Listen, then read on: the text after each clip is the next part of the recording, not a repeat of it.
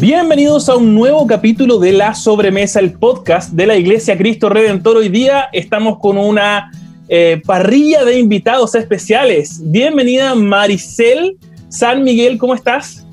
Hola, muy bien. Gracias, gracias por la invitación. Feliz de estar compartiendo esta tarde con ustedes y por supuesto con todos los que nos van a estar eh, escuchando y, recibiendo a través de este, de este podcast.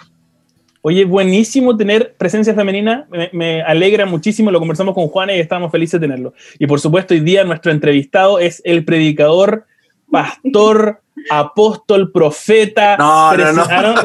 Pare, pare, pare. Juan Sarabia, pastor de la Iglesia Cristo Redentor. ¿Cómo estás, Juan Esteban? Muy bien, muy bien. También contento, Mari, que estés en este podcast con nosotros.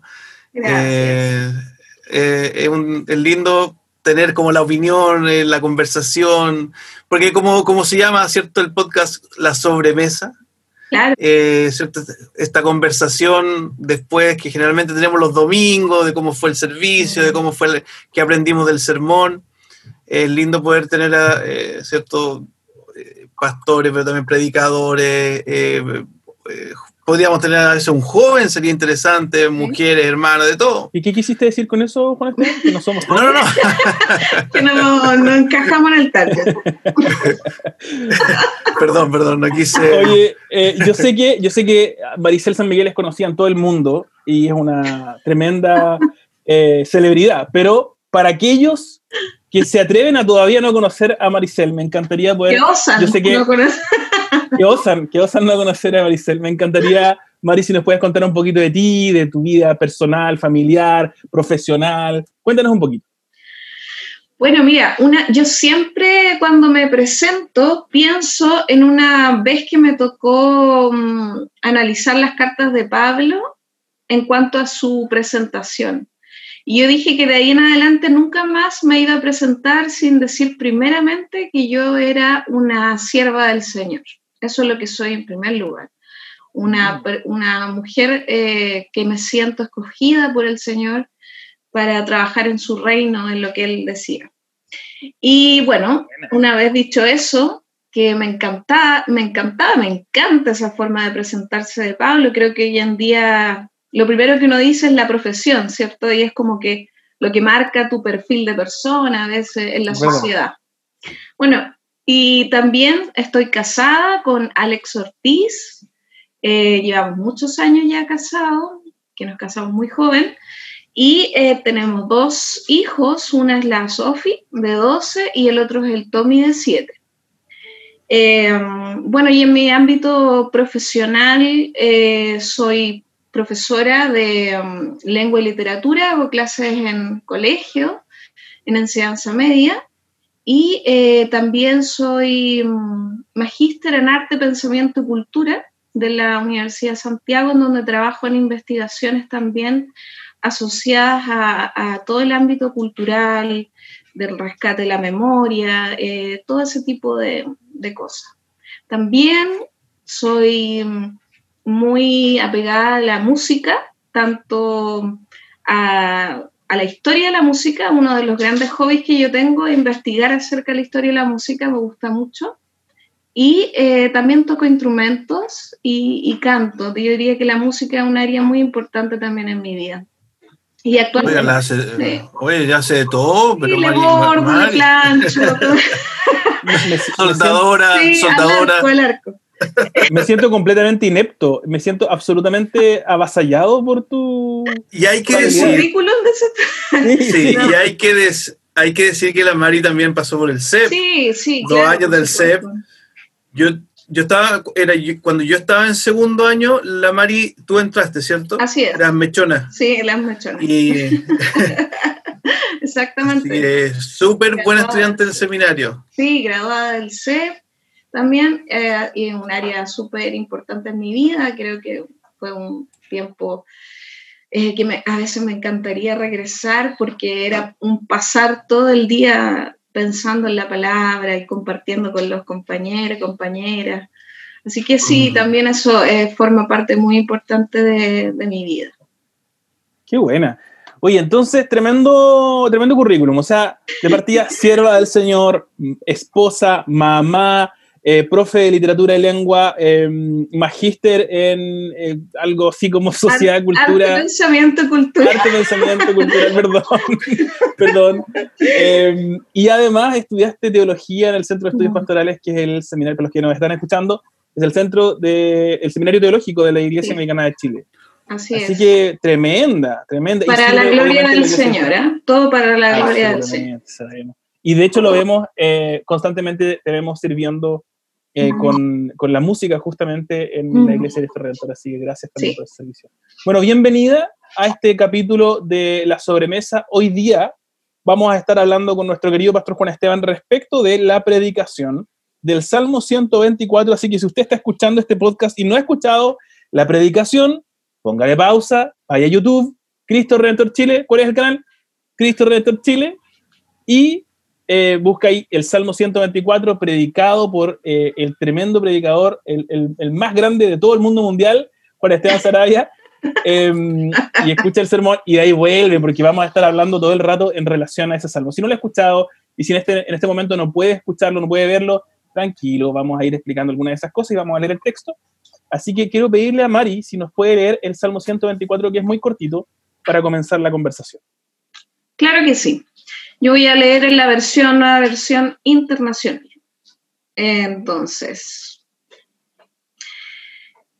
a no haber estado Jehová por nosotros, diga ahora Israel, a no haber estado Jehová por nosotros cuando se levantaron contra nosotros los hombres, Vivos nos habrían tragado entonces cuando se encendió su furor contra nosotros.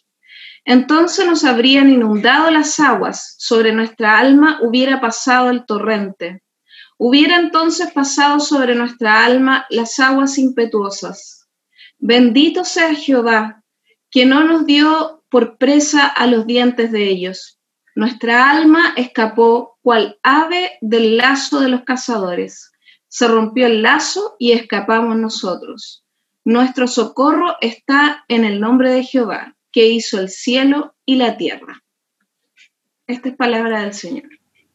Gracias, Buenísimo. Muchas, muchas gracias, Mari, por leernos el texto Salmo 124. Así que si usted lo quiere leer ahí, a lo mejor en otra versión, puede hacerlo también. Eh, vamos a conversar, vamos a partir conversando un poquito respecto del sermón. Eh, Juan Esteban, tú predicaste este texto hace más o menos un mes atrás.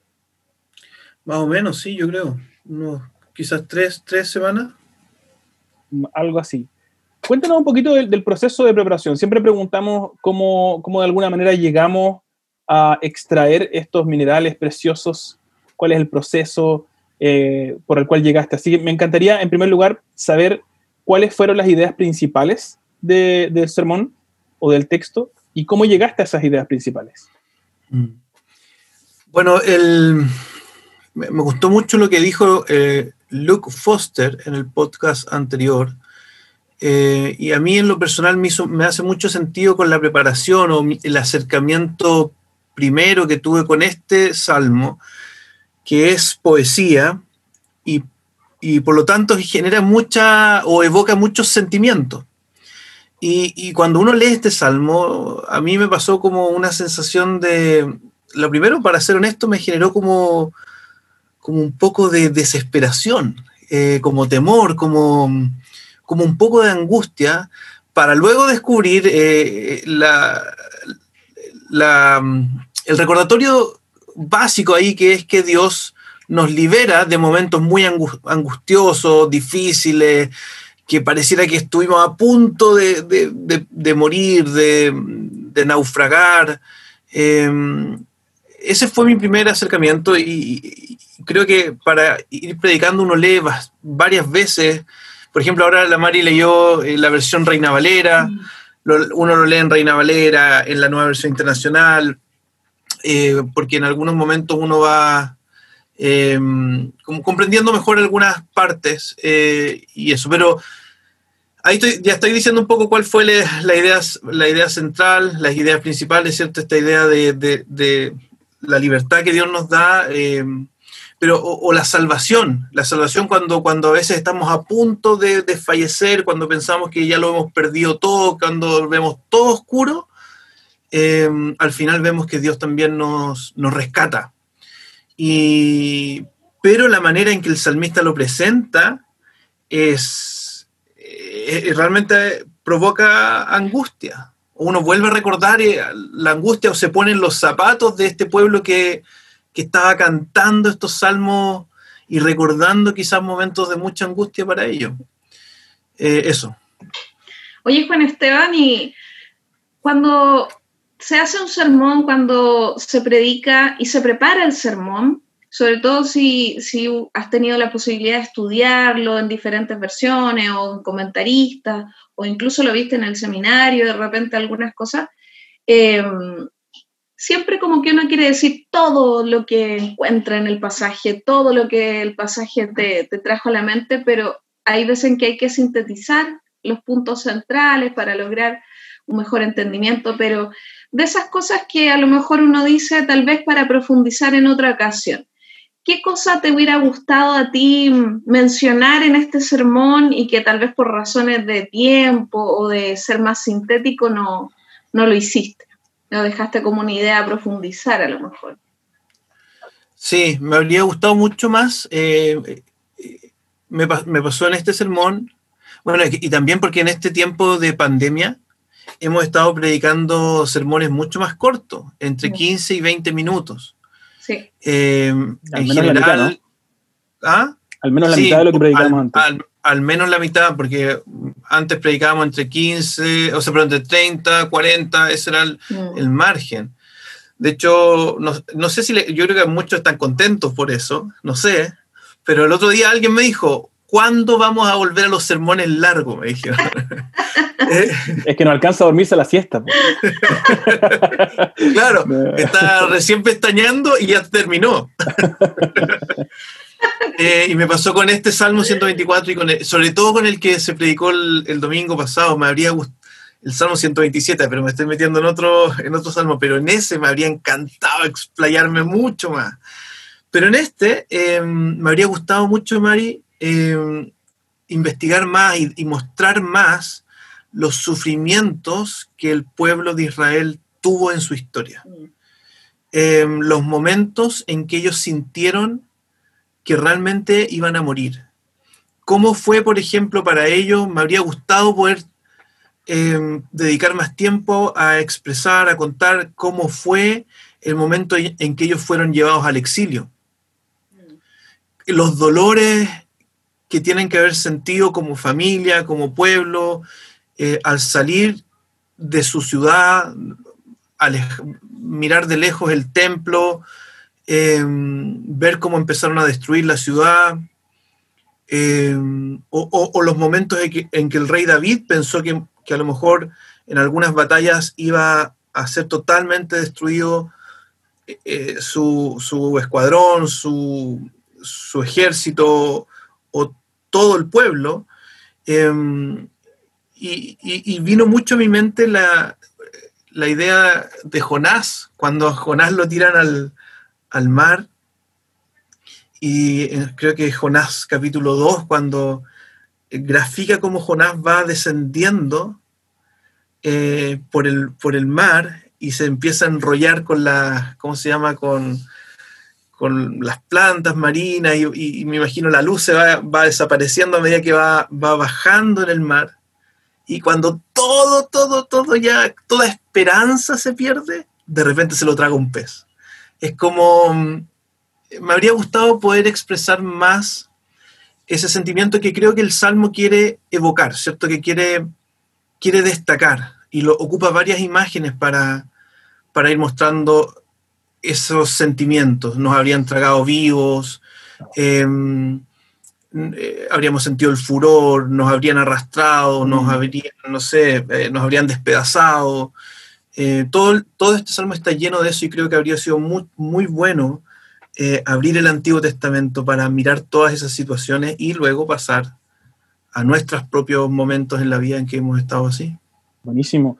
Oye, Juanes, y, estamos hablando del fondo de, esta, siempre lo decimos así, ¿no? Como unas frustraciones de, de la predicación, que te quedas con ganas de compartir algo, pero también nos pasa mucho tiempo, muchas veces que, que tenemos en el proceso nos quedamos de repente en pana, ¿no? Como que está en medio del proceso de predicación, encontraste un verso, un texto, una palabra, un concepto eh, que, te deja un poco en pana, que son, que son de alguna manera dificultosos de resolver, cómo, cómo entendemos esto o cómo enseñamos esto. Me encantaría saber si es que te encontraste con alguna de estas dificultades en el camino de la preparación de este sermón y cuáles fueron. No, nada, todo me salió súper rápido. Eh, em, sí, yo creo que siempre los desafíos en estos salmos es, ver bien cómo, cómo aplicarlo. Eh, y ahí, de hecho, nosotros también hemos compartido esta misma semana, yo le pregunto a algunas personas, ¿crees que fue, buen, fue bien hecho lo que llamamos teología bíblica? ¿Cierto? Porque uno podría leer el Salmo 124 y aplicarlo directamente a nosotros eh, y no considerar que nosotros estamos a este lado de la cruz, ¿cierto? Ya, ya estamos en el lado en que podemos mirar hacia atrás y ver que Cristo, el, el, Cristo, el Mesías, vino, apareció en la historia, vivió, murió en la cruz por nosotros y resucitó y está sentado a la diestra del Padre. Entonces nosotros podemos, ¿sí? Perdón, y te quiero hacer una pausa solamente porque normalmente estamos en los podcasts de la sobremesa hablando de este tema de la teología bíblica y no sé si lo hemos podido definir con claridad para nuestros auditores. Y hoy, día tenemos el privilegio de tener tres graduados del CEP, así que quiero preguntarles a ver si es que podemos, entre los tres pensantes, eh, hacer algún tipo de definición para nuestros auditores. ¿Qué es la teología bíblica? ¿Por qué hablamos una y otra vez de esto? Bueno, yo creo que podría partir eh, cooperando con la idea de que la teología bíblica es ver toda la Biblia como una, una, una unidad, ¿ya? No como textos separados, sino un gran relato cuyo centro es Cristo, ¿ya? Ahora, doy ese pase para que uno de los expertos acá pueda seguir construyendo. no sé qué más dirían ustedes. Sí, una cosa interesante también es, bueno, tal vez como uno es profe, siempre tiende a dar una ilustración para comprender algo mejor y, y tal vez verlo como, como usualmente se piensa, como un rompecabezas, ¿no? Que, que si tú sacas una sola pieza, no vas a tener la imagen completa nunca del rompecabezas eh, completo, hasta que vas pieza por pieza armándolo y ahí tienes como la imagen completa, pero también tiene que ver con cómo este tema, por ejemplo, del sufrimiento o del rescate del Señor cuando somos un pueblo que está sufriendo, qué sé yo, eh, se da también en otros pasajes bíblicos y están interconectados entre sí, para luego, como dice Juan Esteban, tener una centralidad en la figura de Cristo. Entonces, eso también podría ser una, un aporte más de otra forma de ver la, teología bíblica. Todo el rato. Entonces tenemos, tenemos un, una, una, un solo gran relato, que es el relato bíblico. Es que a todo esto normalmente eh, lo, asumimos, pero creo que es bueno decirlo, ¿no? Hay una diferencia sustancial entre em, algunos de otros textos eh, sagrados, por llamarlos así, de otras religiones, y la Biblia, porque la Biblia es un relato que va progresando y este, esta es una característica súper particular, justamente porque es un, una narrativa tiene un progreso. No podemos agarrar un texto simplemente sacar una verdad de ahí nomás, ¿cierto? De hecho, mientras estamos hablando de los salmos, es súper interesante que nos vamos a encontrar una y otra vez con terminología, con, con temas que, que, sería peligroso, y lo hemos dicho, sería peligroso sacarlo y simplemente decir, bueno, entonces esto tenemos que hacer. ese tema tiene un progreso, ¿cierto? Que comienza en Génesis y termina en Apocalipsis, y, y rastrear ese progreso, ese, ese, ese, ese, propio peregrinaje de ese tema en la Biblia, nos permite también eh, de alguna manera entenderlo con, eh, más apropiadamente, con, un con un poquito más de claridad como cristianos. Em, no sé si quedan ahí temas pendientes.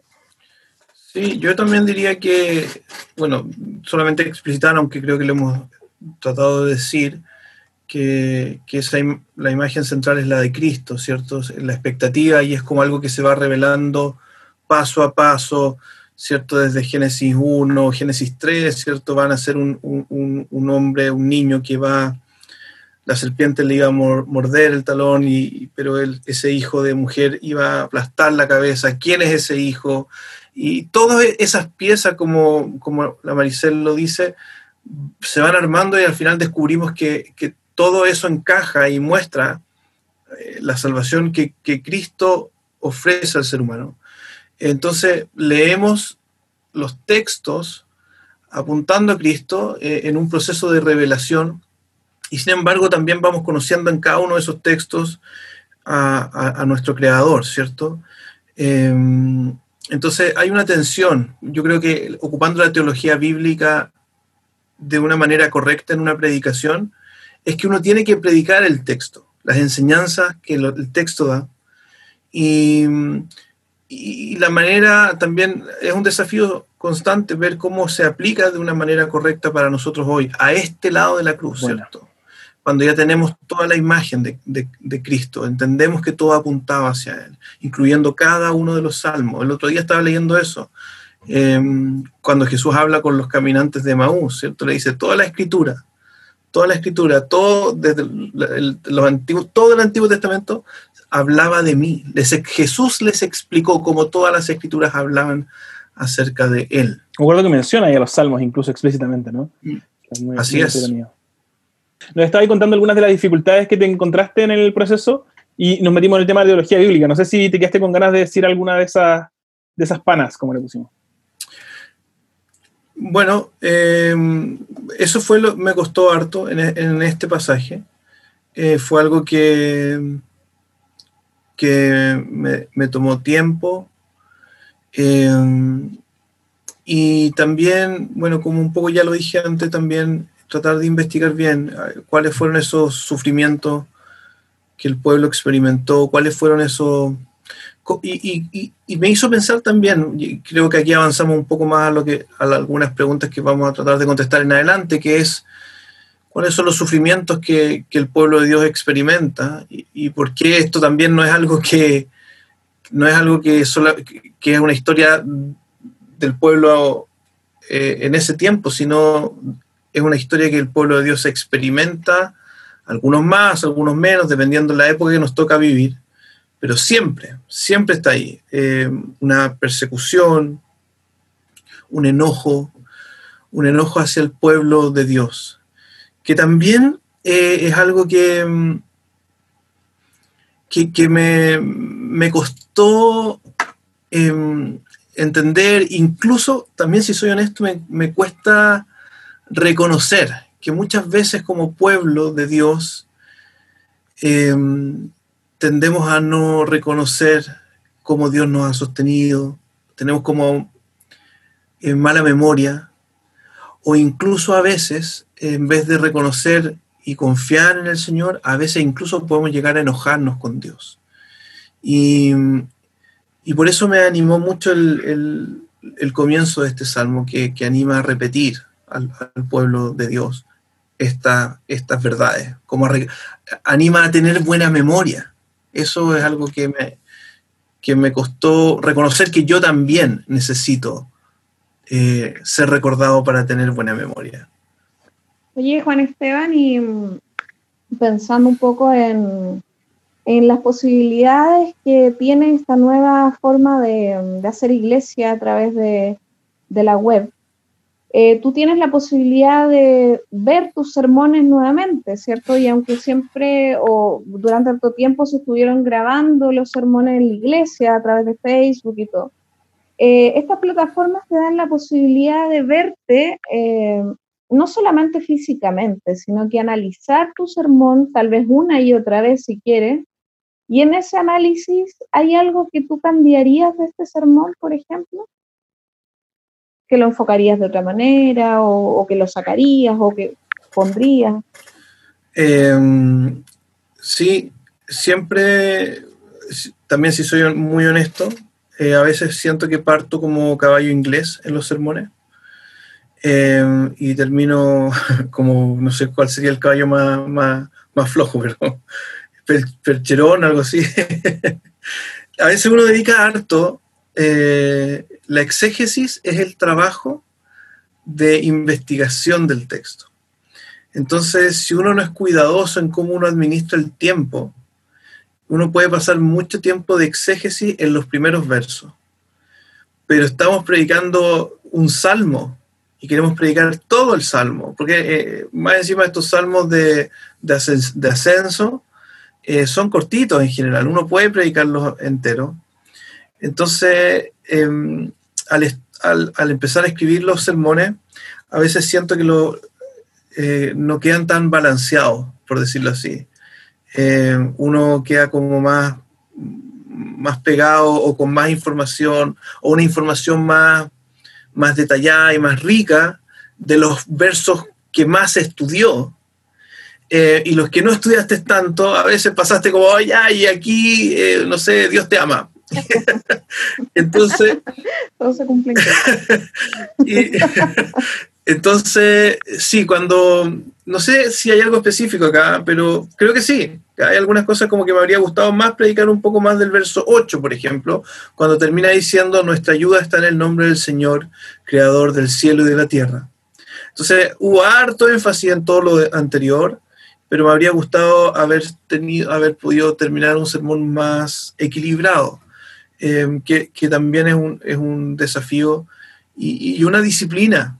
Es una disciplina poder dedicar lo justo y necesario de tiempo para el proceso de estudio de todos los versos, para después poder preparar un sermón que sea equilibrado y que pueda eh, tomar todo, toda la, cada texto bíblico, porque es como un tesoro, cada, cada verso, cada palabra. Me encanta pensar eso del Señor, que no hay desperdicio en sus palabras. No hay desperdicio alguno en cada una de sus palabras. Y, y, eso el predicador lo, tenemos que tener presente y, es, una responsabilidad a la hora de preparar un sermón. Mm, teniendo eso, ¿ah? Qué, interesante pensar en, ese aspecto. Eh, a veces, eh, y, te, comparto tu, tu, como observación, a mí también me pasa de repente que como yo soy bien cuadrado, parto así cuadradito y todo impeque, mi exégesis, listo. Y después, y lo que también te pasa es que a uno se lo va comiendo el tiempo. Entonces se acerca cuando tenéis que ya presentar el sermón y, todavía no hacéis la, la, parte de la, la, homilética, le llamamos a la segunda etapa. Entonces la primera es exégesis que tiene que ver con entenderlo, la segunda homilética que tiene que ver con enseñarlo. Y, esa parte la tendemos a hacer un poco más apurado, pero eh, me encanta recordar que, que, lo que el Señor ha dicho eh, es lo que, lo que la iglesia necesita. Eh, entonces ahí, vale la pena hacer ese esfuerzo.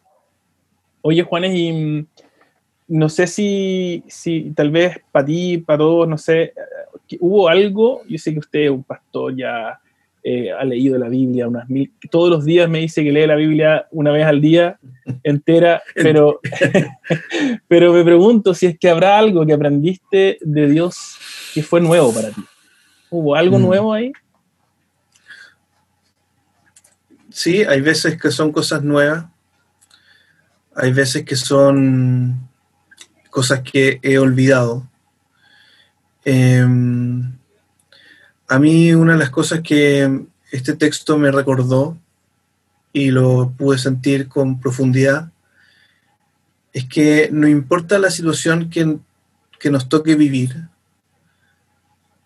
aunque se vea muy, muy oscuro, muy como aunque sea un, aunque estés desahuciado, por decirlo así,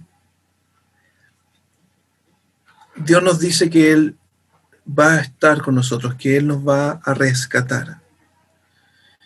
Y en realidad cuando yo miro atrás eh, en mi propia vida, la vida de familiares, de amigos, la vida de la iglesia, eh, yo puedo decir que eso es así. Dios nunca, nunca, nunca nos deja solo. Aunque, aunque pareciera que hay momentos en que todo se pierde.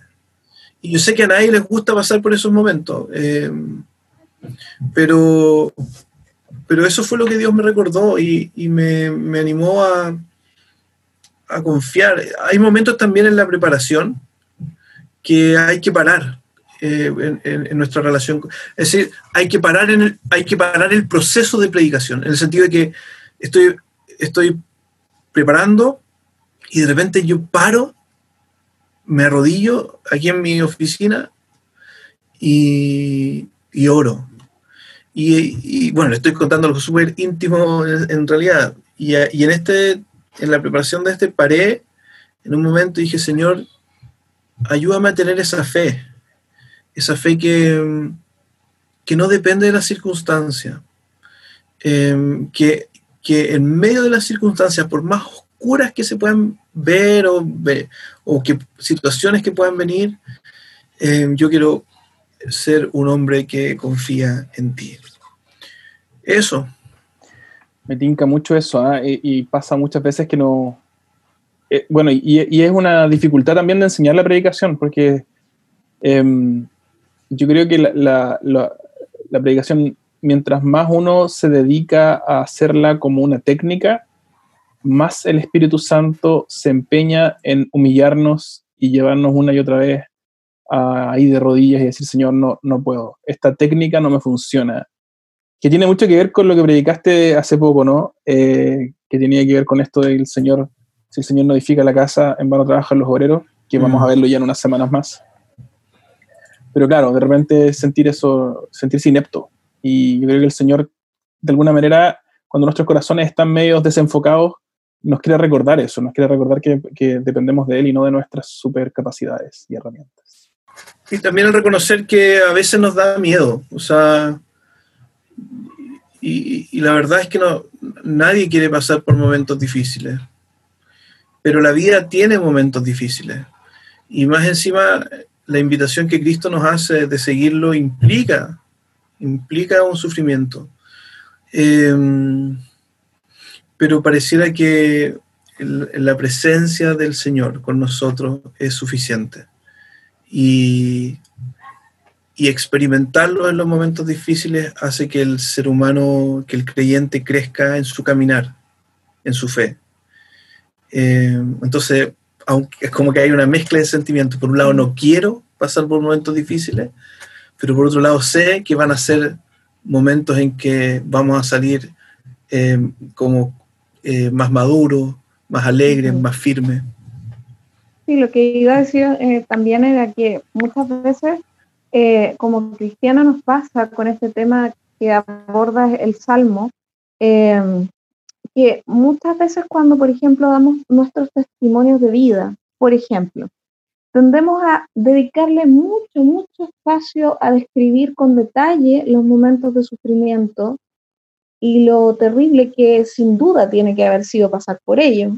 Eh, y tal vez no tanto tiempo o no suficiente tiempo a lo que el Señor hizo para sacarme de ahí y cómo me tiene ahora renovado y todo eso. Como que siento que a veces eh, algunas personas puede pasar que el sufrimiento es como una especie de mm, caer de repente en la autovictimización o en el em, quedarte pegado en, ese, en esa etapa o también frases hechas también aprendidas de, la sociedad en donde em, nosotros somos los que ganamos la lucha contra el, no sé, pues contra el cáncer o la lucha contra la depresión, no sé, un montón.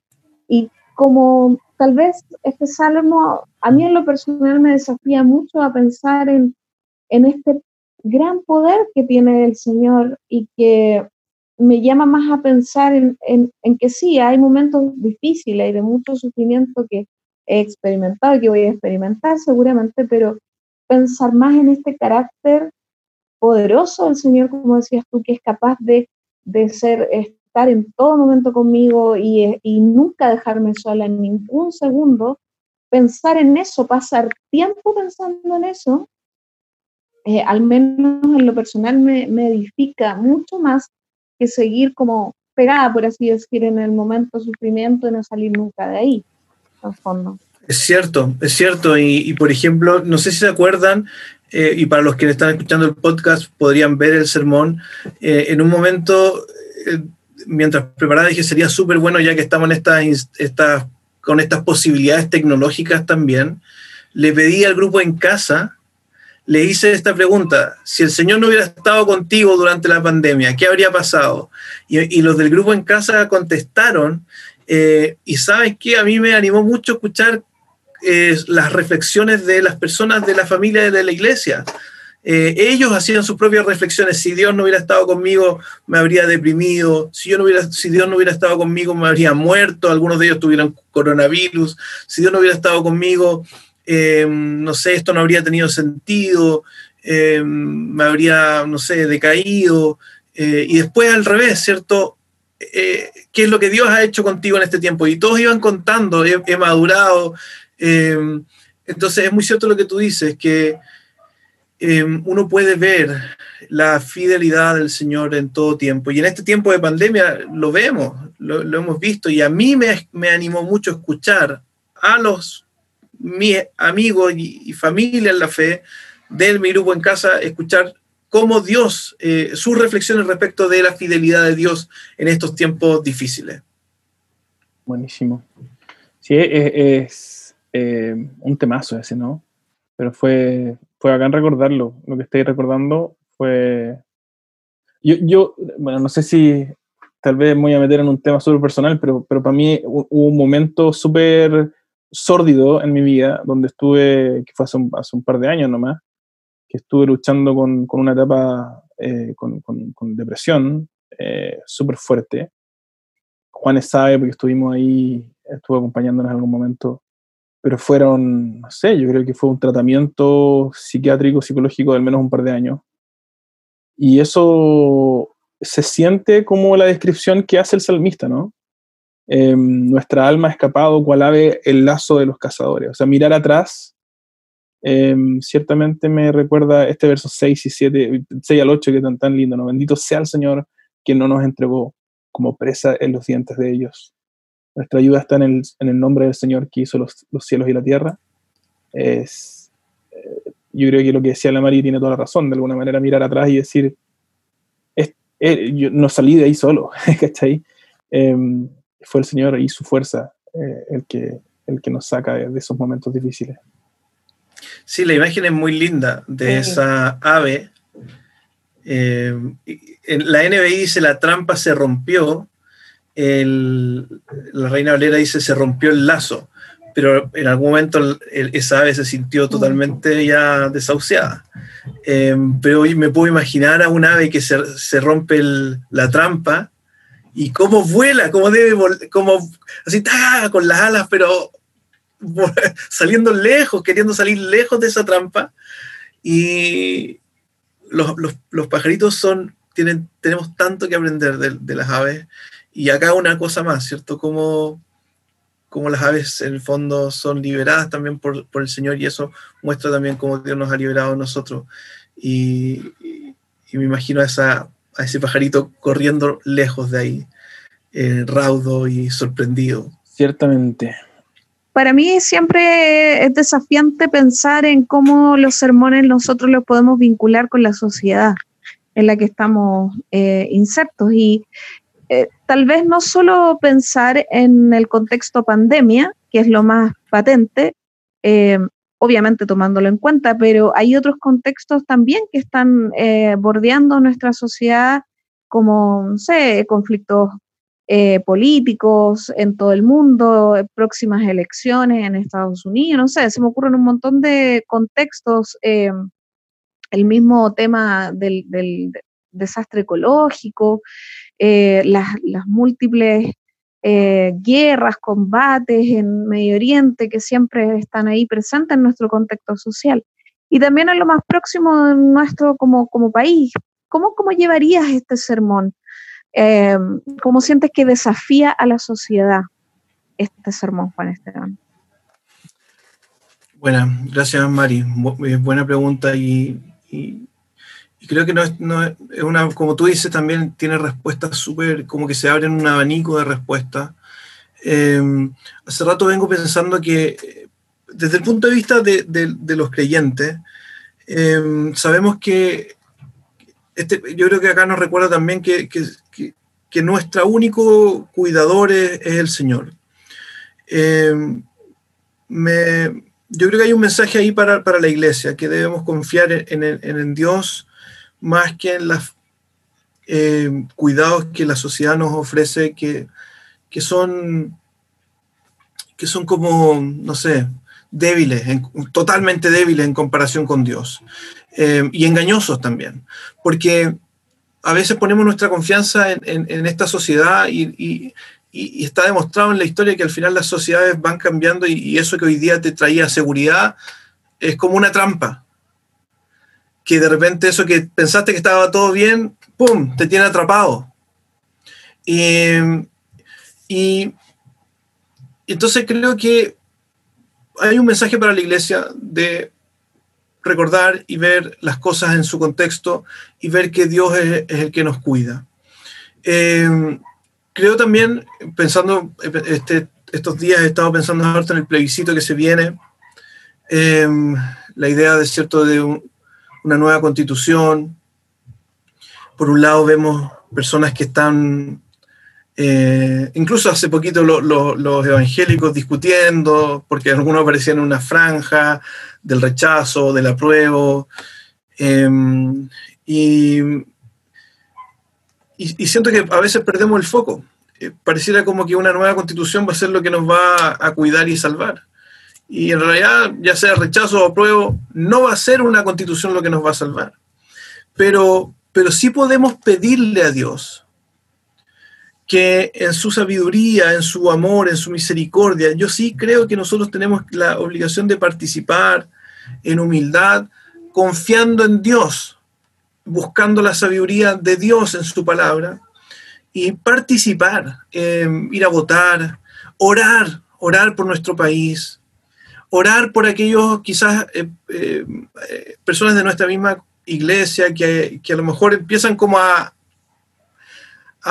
a, poner todas sus fichas de confianza en, este, en este, no sé, movimiento de plebiscito constitucional, em, como si fuera eso lo que nos va a salvar. e incluso podría llegar a provocar divisiones, lo cual no es algo que honra al Señor, de ninguna manera, porque no ponemos nuestra confianza en Él, y segundo, porque no somos esas personas que traen paz que, son pacificadores dentro de nuestra sociedad y dentro de nuestra misma iglesia. Entonces, creo que tenemos que orar, nos anima a orar, nos anima a no, a no equivocarnos, a no, a no poner la confianza en, una, en algo que puede terminar siendo una trampa. Viene a mi mente lo que pasó con el pueblo de Israel en Egipto. Ellos fueron recibidos por, por, por, los egipcios, ¿cierto? Y en algún momento para ellos fue la salvación cuando en un tiempo de hambruna, cuando el pueblo de Israel llega a Egipto, Egipto para ellos fue la salvación del hambre. Y sin embargo, a la vuelta de los años, ese mismo, ese mismo imperio, ese mismo pueblo, fue el que los oprimió y los, ¿cierto? los esclavizó. Em, entonces, esa claridad de pensamiento creo que es importante. Y ojo, que esa claridad de pensamiento también es un llamado para toda la sociedad hoy día, no solamente para los creyentes. Yo creo que el llamado a la sociedad es, hey, sociedad, tenga cuidado como cuánto, cuánto corazón ponen en, esta, en, cualquiera de estas ideologías, que al final muchas de ellas tienen cosas muy buenas, pero cuando las empezamos a, a tomar como algo que no son, por ejemplo, como donde ponemos nuestra identidad, ¿cierto? ¿sabes qué? Al final eso te va a destruir. Te va a terminar destruyendo, va a terminar dañando tu vida, inundándote, va a terminar arrastrando tu vida, te va a tragar vivo, ¿cierto? Y, y ahí el llamado para toda la sociedad es decir, oye, Señor, yo te necesito a ti, tú eres mi Salvador. Entonces, Sí, me, hace pensar en, esa sociedad que, puede llegar a, comernos vivos y por otro lado eh, el deseo de que no sea así, el deseo de que nosotros podemos, tenemos acceso a Dios en oración, tenemos el consejo de Dios en su palabra y, me gustaría pensar que personas como tú, Mari, que eres profesora, ¿cierto? Toda la, iglesia en sus diferentes áreas de, de trabajo, de acción, de influencia, podamos hacer un país eh, que avanza eh, en diálogo, en paz, en amor, en, sabiduría, en humildad. Eh, pero esa humildad vendrá cuando nosotros no ponemos las fichas, ¿cachai? Como de, identidad en, cosas que al final nos van a, nos van a absorber, nos van a, nos van a dañar, nos van a separar. Eso. Buena, buena. Entonces, una suerte como de escepticismo también, eh, humilde escepticismo respecto de, de, las soluciones que ofrecemos y que pueden ser buenas, pero que no necesariamente son... De hecho, me encanta que, que incluso desde un punto de vista eh, psicológico y popular se habla de, de, este mesianismo, ¿no? Como un fenómeno, como pretender ser este Cristo, este Mesías, eh, que evidentemente no somos, y, las, soluciones que podemos dar, por supuesto que pueden ser útiles, pero no solucionan todo, ¿cierto? Claro, y, yo creo que esa humildad, justamente lo que estás diciendo tú, Diego, eh, si no tenemos eso, rompemos el diálogo y lo vemos dentro de la misma iglesia. Eh, y diálogo siempre vamos a tener porque producto de nuestra condición caída del ser humano, vamos a tener diferencias. Y no solamente nuestra condición caída, ojo, es que Dios nos hizo a todos diferentes también, con algunos sentimientos, con algunas, eh, no sé, cosas, fortalezas o ideas, eh, que a veces, producto de la condición caída del pecado, eh, produce que tengamos roce.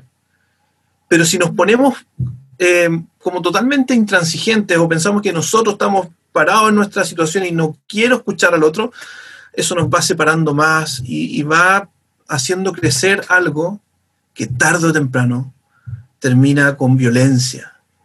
Y, yo no quisiera eso para mi país, no quisiera eso para las iglesias, porque Dios nos llama a tener nuestra identidad en Él y Él es manso y humilde. Mm, ciertamente. Buenísimo. Oye, eh, vamos a ir terminando nuestro tiempo juntos hoy día. Para los que nos están escuchando, queremos eh, invitarlos también a quedarse a los próximos podcasts porque vamos a estar hablando en un, probablemente, no sé si la semana próxima o en unas semanas más, y vamos a tener una edición especial respecto del tema del plebiscito, cómo los cristianos deberíamos entender, cómo los cristianos deberíamos pensar en este tipo de decisiones eh, sometidos a la palabra de Dios, sometidos al Espíritu Santo, y sin embargo, con nuestras diferencias eh, y, y no sé cómo decirlo, pero nuestras propias identidades, como estábamos hablando. Así que si te quedaste con ganas de escuchar más, va tranquilo, siga ahí en, eh, en, perdón, en Spotify, en la sobremesa, y después va a poder escuchar más de esto. Quiero darle muchísimas gracias a Maricel por acompañarnos hoy día. Tremenda, Maricel. Muchas, muchas gracias de verdad. muchas gracias a ustedes. Fue súper entretenido esta sobremesa, me encantó. Me encantó. Pasamos el bien. Formato, se pasa bien, fíjate. Pero te, sentí, pero, pero te sentiste a gusto, Maricel. Súper a gusto, súper a gusto. Me encantó bueno. hacer además una pausa en el, en el día tan vertiginoso de, de, los profesores y me pareció maravilloso hacer un quiebre del día para conversar de la palabra y del impacto. Entonces agradecía totalmente esta instancia. Bacán. Tremendo aporte, tremendo aporte la Mari, contratada. sí, buenísimo, ¿no? Lo, lo, pasamos chancho. Y espero que la próxima vez sea en la casa de la Mari comiendo comida Thai con, eh, sí, con Alex comida cocinando. Thai, auspicia Alex Ortiz. Oye, Pastor Juan Esteban, muchísimas gracias también por acompañarnos una vez más. Eh, me encantaría, no sé si le gustaría terminar con alguna frase, algo que le gustaría animar, con lo que nos gustaría animar a la iglesia. Sí, yo creo que lo que me gustaría decir es que el que más sintió esa presión y, y el, el, sentimiento de que estuvo a punto de ser tragado fue Jesús mismo. Y el Padre lo rescató de la muerte. Y, hacemos esa conexión con Romanos 8. Eh, si Dios no, nos ha dado su Hijo, entonces podemos estar plenamente seguros que con Él nos dará todas las cosas. Así que no importa lo que venga, nuestro Dios siempre, siempre, siempre nos va a dar una salida. Eso está asegurado. Asegurado, ¿por qué? Porque nos dio su Hijo. Entonces está todo listo. Eh, ven, que venga lo que venga, ¿cierto? Me imagino esos memes como que dicen que venga el 2020. tremendo, tremendo recordatorio, que venga lo que venga, porque como dice justamente el apóstol Pablo en Romanos 8, ¿quién nos separará del amor de Cristo? si Él nos entregó a su uh-huh. propio Hijo, ¿quién, ¿qué va a ser el resto del universo contra la voluntad del Señor? Muchas, muchas gracias, Pastor Juan Esteban, muchas gracias, Mari.